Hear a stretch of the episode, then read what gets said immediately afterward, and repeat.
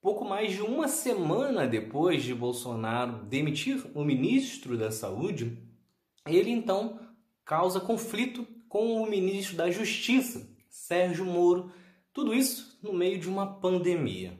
É Pilatos lá na Bíblia quem nos diz, e também faleceu por ter pescoço o infeliz autor da guilhotina de Paris. Bolsonaro, depois de ter ficado por mais de duas décadas no Congresso, ele chega à presidência da República mesmo sem ter apresentado nenhum projeto consistente. A forma dele chegar lá foi basicamente atacando a corrupção. E para qualificar esse discurso, ele traz então Sérgio Moro para ministro da Justiça. Moro era o grande herói da elite brasileira, afinal havia tirado o PT do poder, impedindo Lula de concorrer às eleições. E a popularidade de Moro era tão intacta que mesmo quando surgiu a Vaza Jato que comprovava o envolvimento dele com o Ministério Público, ou seja, o julgamento não foi imparcial, pois ele recomendava, ele indicava como que cada promotor deveria agir e deixava bem claro qual era o seu posicionamento político, Moro seguia sendo defendido, principalmente pela elite, por quem comprou o discurso de que a Lava Jato de fato era um combate à corrupção. Com isso, Bolsonaro, contando com ele no Ministério da Justiça, era a base perfeita para bancar o discurso de que estava combatendo a corrupção. No entanto, como falei no vídeo do episódio da demissão do ministro da Saúde, o ego e a vaidade de Bolsonaro falam mais alto. Com isso, ele não iria ter um ministro com uma popularidade tão alta durante todo o seu mandato, sendo uma força política para concorrer com ele em 2022. Isso tudo ainda por cima acontece em um período em que Bolsonaro se aproxima do centrão.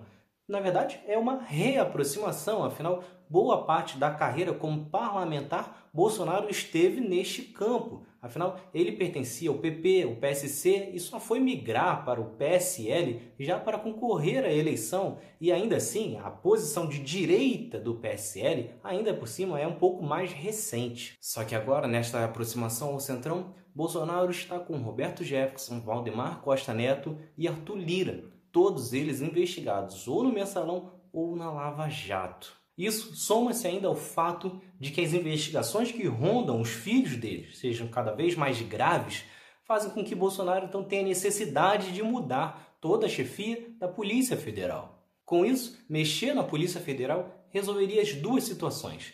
Brecaria as investigações aos filhos dele e possivelmente, quem sabe, até mesmo ao próprio Bolsonaro, e ainda por cima quebrava a força de Sérgio Moro, que ou ficava lá como um fantoche ou então faria o que fez, pediria demissão. Resta saber o que vai ser a partir de agora. Que Bolsonaro não estava preocupado com o combate à corrupção, quase todo mundo sabia ou deveria saber. Afinal, em mais de duas décadas no Congresso, Bolsonaro jamais apresentou qualquer tipo de proposta de combate à corrupção. Muito pelo contrário, em boa parte deste período, ele fazia parte de partidos que faziam parte de esquemas de corrupção. Inclusive, Bolsonaro passou boa parte do Congresso no partido de Paulo Maluf. Além disso, muitos documentos surgiram apresentando o envolvimento de Bolsonaro e seus filhos em casos de corrupção. Mais recentemente, uma reportagem do Lúcio de Castro mostrou que Bolsonaro faturava com a verba para gasolina. Em um desses documentos, Bolsonaro abasteceu um carro com mais de mil litros. Já Moro, certamente, tem intenções políticas e sempre teve. Moro sempre esteve próximo ao PSDB, tinha diversas imagens com o Aécio e comemorou fortemente o golpe de 2016 que Moro deve novamente se realinhar, assim como boa parte da elite econômica com o PSDB, especialmente com Dória, não seria nenhuma surpresa. Como que Bolsonaro vai conduzir isso e como que o seu eleitorado vai acreditar no seu discurso, que é a grande chave dessa questão. Resta saber também como que o famoso mercado né, e a elite vai reagir depois de ter embarcado nesta aventura né, que acreditava que Bolsonaro, Moro e Guedes iria fazer o Brasil avançar. Avanço que até agora teve míseros 1%.